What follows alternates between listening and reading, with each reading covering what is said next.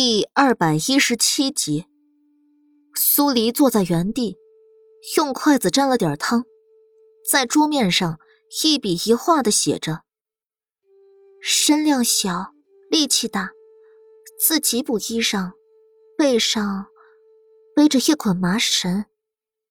他独居，常年做杂活。”王妃娘娘知道凶手是谁了？柯书明连忙追问。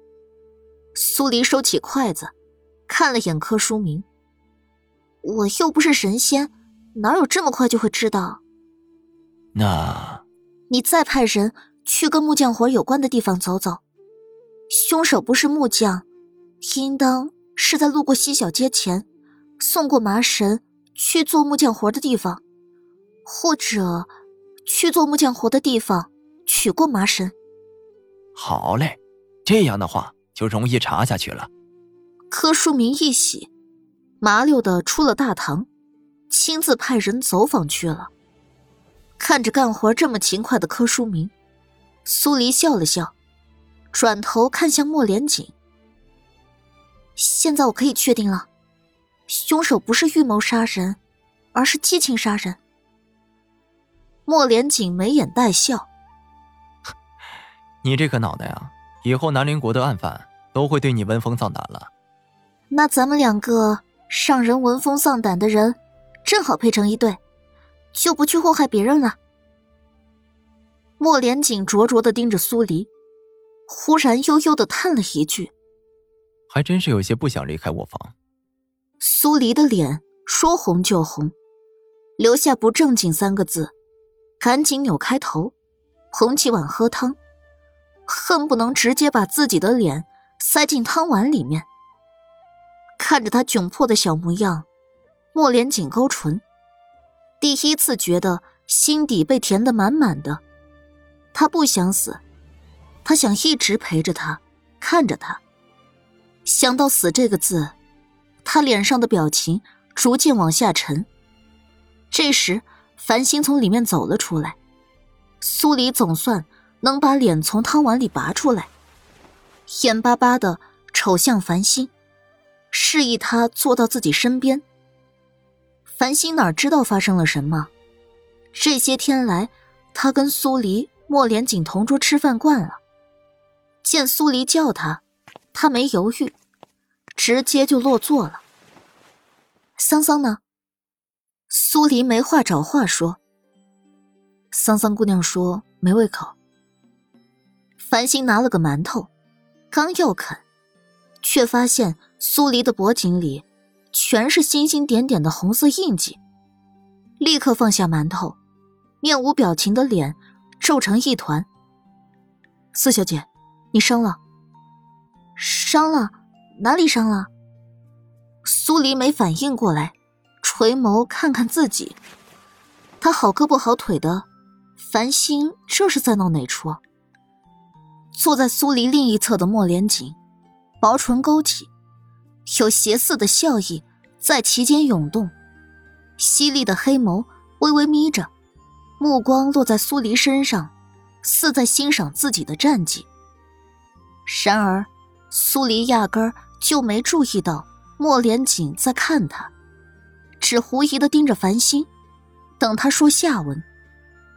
繁星伸手指指他的脖颈。四小姐，很大一片，你当真不要紧。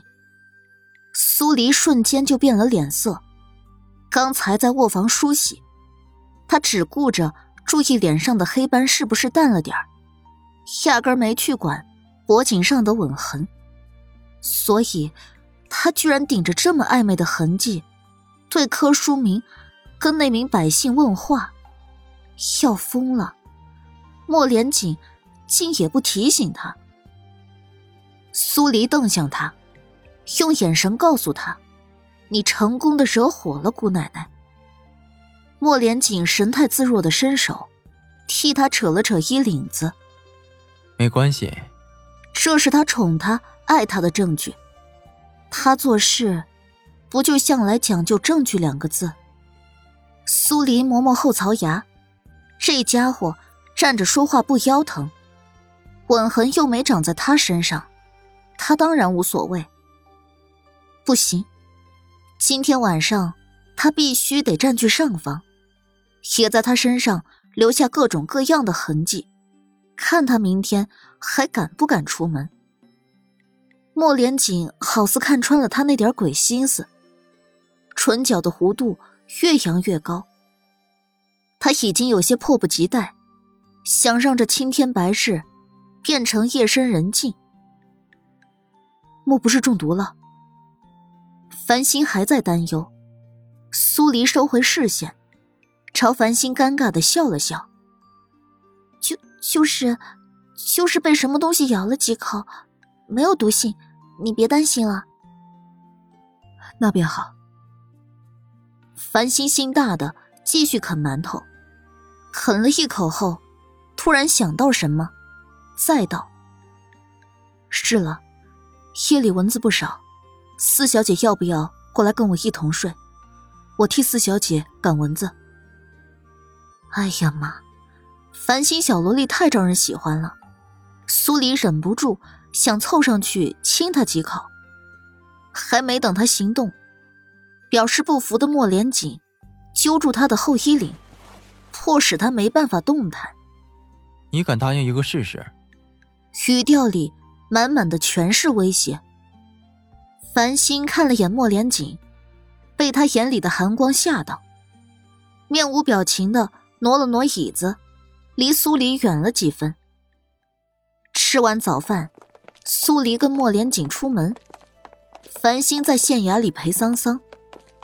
两人没乘马车，漫无目的的在外面走着，身后不停有人影在跟。虽然跟得极为小心，但还是藏不住。苏黎挽着莫连锦的手，压低了声音：“今天他们会动手吗？”其实他倒是想让这些人赶紧动手。身后总跟着条尾巴，让他心情很不爽。莫连锦薄唇微起。昨天晚上，广永县内又来了一批他们的人，应当是要动手了。别担心，我已经安排好了。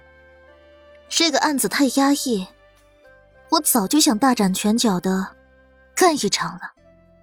苏黎捏住了袖袍里的解剖刀，唇角一扬，虽然是在笑。那笑，却冷得刺骨。两人不动声色的朝案发现场走。其实那里本来就是苏黎想去的地方，正好又荒无人烟，适合动手。还没到河堤，只听到风声四起，二十多个黑衣人从四面八方掠出，把两人围困在中间。苏黎正准备祭出解剖刀。把心底的压抑释放一下，手腕却被莫连锦制住。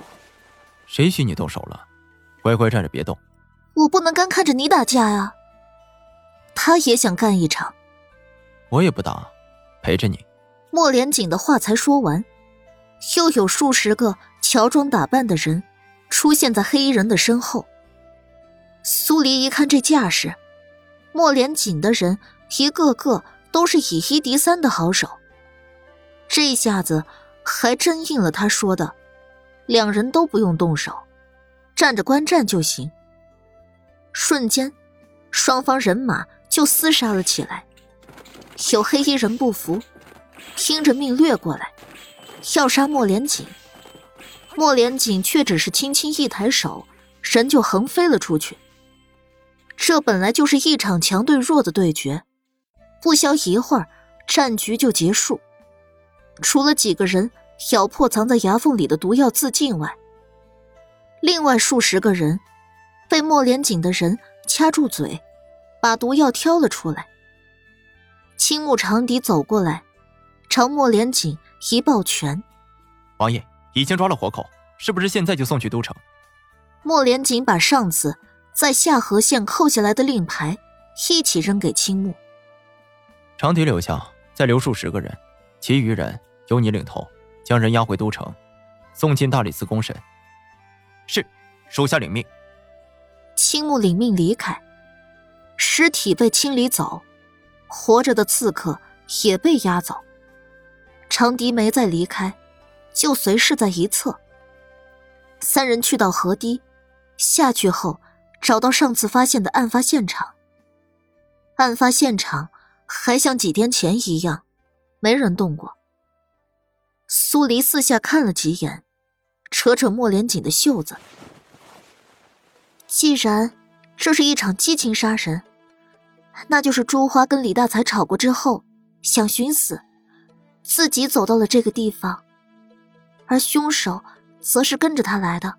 嗯，他现在只想没节操的捧着他。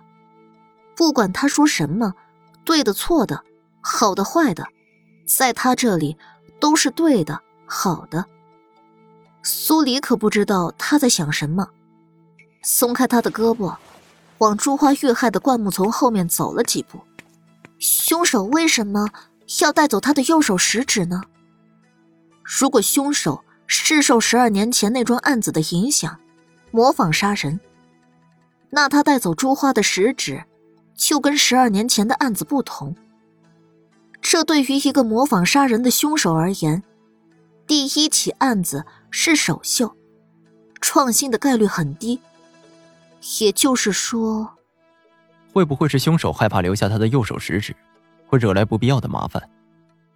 莫连锦抢在苏黎面前开口，苏黎点点头。有可能是朱花的食指抓伤了凶手。指甲缝里有血迹，或者是指甲破损，也有可能是他的食指上染上了凶手身上的某些东西。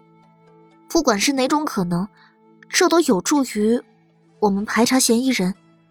嗯，苏黎长叹了口气，刚要跟莫连锦走上河堤，一个身影从上面掠了下来，是浮生。他依然戴着面纱斗笠。一身黑衣，三人站在一起，清一色黑。苏黎嘴角一抽，是时候该让他们两个人换个风格了，不然被抢风头的永远只能是他。谁叫他颜值低，打不过这两个妖孽神仙。巫族人都离开了，浮生淡淡开口。苏黎朝他走近一步。你肩膀的伤怎么样了？还好。你这几天都住在哪儿？苏黎担心的问了一句。莫连轩的人一直在跟着我们，再有莫连运的人，过几天估计也会到。再加上即将要来的御史，你继续跟着我很危险。无妨。浮生应了一声，朝苏黎伸手。我盘缠用完了。可以借我一些吗？苏黎愣住，莫连在苏黎愣神的功夫，把自己的钱袋子塞了过去。这钱本王借你，还钱时来找本王。潜意思就是，不要有事儿没事儿在苏黎面前出现瞎转悠。浮生淡然接过，看了眼苏黎，飞身离开。苏黎本来想给他一些药。但还没来得及开口，他就已经不见了，不由瞪向莫连锦：“你就这点气量，有问题吗？大大的问题好吗？这么纯洁的一段友谊，被他竟往歪里想。”莫连锦揽住苏黎的腰，往河堤上走。我若是欠两小，怎的还把钱袋子全给他了？可你那说话的语气，简直不忍直视。那我下回改一改。莫连锦随了他的意思。